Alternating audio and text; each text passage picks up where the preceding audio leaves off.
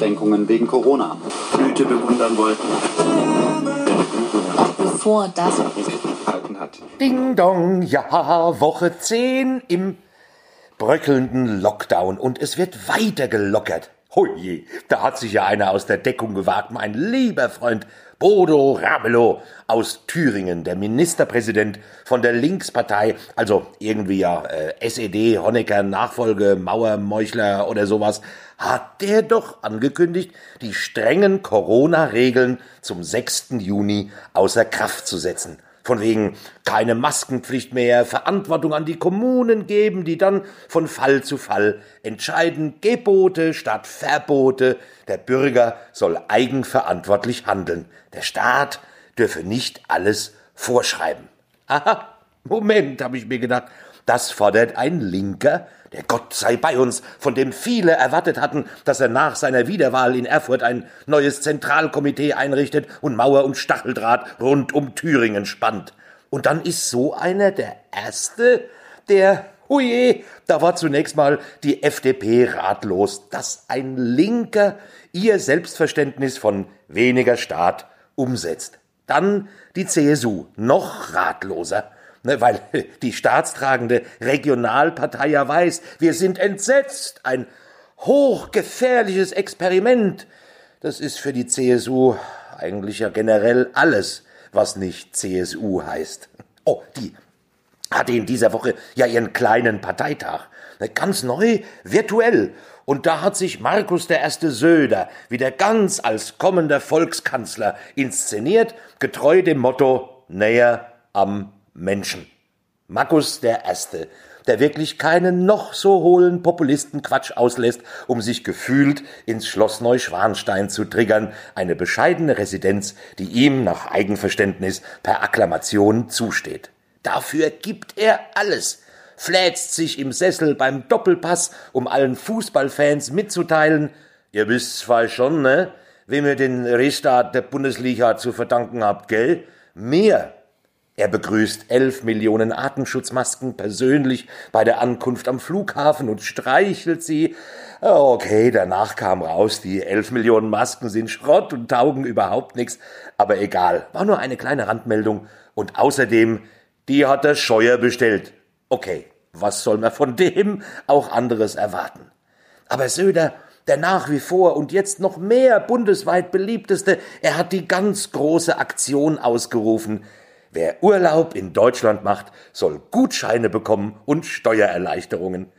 Ja, blöd nur, wenn die Hotellerien nur maximal 60 Prozent Kapazitäten zur Verfügung stellen darf. Wie soll das funktionieren? Schlägereien vor der Pension Gisela oder, und wenn man abends im Biergarten dann was essen möchte, dann macht der um 20 Uhr zu, weil nach acht das Virus erwacht. Sebastian Kurz war auch zugeschaltet zum großen kleinen Parteitag und hat geschmeichelt, von wegen, oh, ob er sich vorstellen könne, dass Markus Söder auch Kanzler kann. Da hat er der Bildzeitung gesteckt, ich traue Markus Söder alles zu. Gut, dem hab ich nichts hinzuzufügen, weil ich traue ihm auch. ja, der kleine Parteitag hat er auch gezeigt, es kehrt allmählich wieder Normalität ein die neue, alte Normalität. In der Staatskanzlei gehen allmählich die Kreidevorräte und Empathiepillen aus, weil der Bürger wird jetzt wieder dorthin gerückt, wo er hingehört, an den Rand. Jetzt geht es um die wirklich systemrelevanten Steuern senken für Unternehmen, Soli weg für alle, damit auch die Besserverdienten in den Genuss kommen, die Wirtschaft stärken und vor allem alles ablehnen, was irgendwie von der SPD kommt. Familiengeld? Überflüssiger Sozialtand. Die Kommunen entlasten? Quatsch. Mehr Schulden? Auf keinen Fall, meint der umjubelte Volkskümmerer Söder. Denn ich will keine italienischen Verhältnisse in Deutschland, was das Geld betrifft. Da pflichten ihm seine Jünger bei. Genau. Das wollen wir nicht sehen, wie unser Steuergeld im Sarg auf italienische Militärlaster verladen wird, gell? Seine Jubelblätter sind sowieso ganz bei ihm. Hurra! Söder fordert Schuldenobergrenze, besonders wenn es um Europa geht. Oh, da hat die Kanzlerin sich ja positioniert, gemeinsam mit Emmanuel Macron. 500 Milliarden soll es geben, ein Wiederaufbauprogramm für Europa. Wiederaufbauprogramm? Hatten wir in Europa einen jahrelangen Krieg? Habe ich da irgendwas nicht mitgekriegt? Wenn das hochgelobte kapitalistische System nach zwei Monaten Einschränkungen schon so am Ende ist, dass es ein Wiederaufbauprogramm braucht, ähm, was läuft in diesem System dann eigentlich nicht so richtig rund? Das Aufbauprogramm haben Merkel und Macron kamerawirksam aber beschlossen. Okay, unser Parlament wurde nicht gefragt, aber das kennt man ja von ihr, ich will durchregieren. Komisch nur, die Union hat es mehr oder minder grinsend einfach abgenickt, obwohl deren Credo doch immer war, keine Schuldenunion. Da hat die Kanzlerin nur gegluckst und gesagt, was haben wir unter mir mit der Union denn anderes gemacht als Schulden? Die Stimmung bei der CDU-CSU-Fraktion war sehr gelöst. Warum diese demonstrativ gute Laune bei ihrem Herzensthema? Dann war mir klar, logisch, für die Umsetzung braucht es in der EU ja Einstimmigkeit. Und da Angela Merkel von vornherein wusste, dass mindestens vier Blockierstaaten dagegen sind, da fällt es einem leicht, sich als besorgte Europäerin zu präsentieren, wissend, dass es sowieso nie passieren wird. Darauf hofft auch das Volk. Soweit käm's noch, dass mir die faule Südländer durchfüttern. Ganz besorgt, wie immer, die FDP. Auf keinen Fall darf deutsches Steuergeld an Unternehmen von vorgestern verschwendet werden.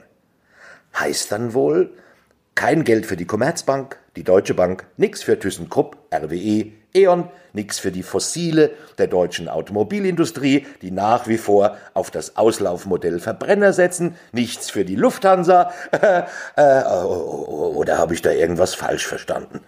Das Einstimmigkeitsprinzip Jetzt mal angenommen, die EU entschlösse sich, den Diktator Orban und seinen Unrechtsstaat Ungarn wenigstens temporär auszuschließen, dann fährt eine Delegation nach Budapest und meint, lieber Viktor, du hast es etwas übertrieben, wir schmeißen dich raus.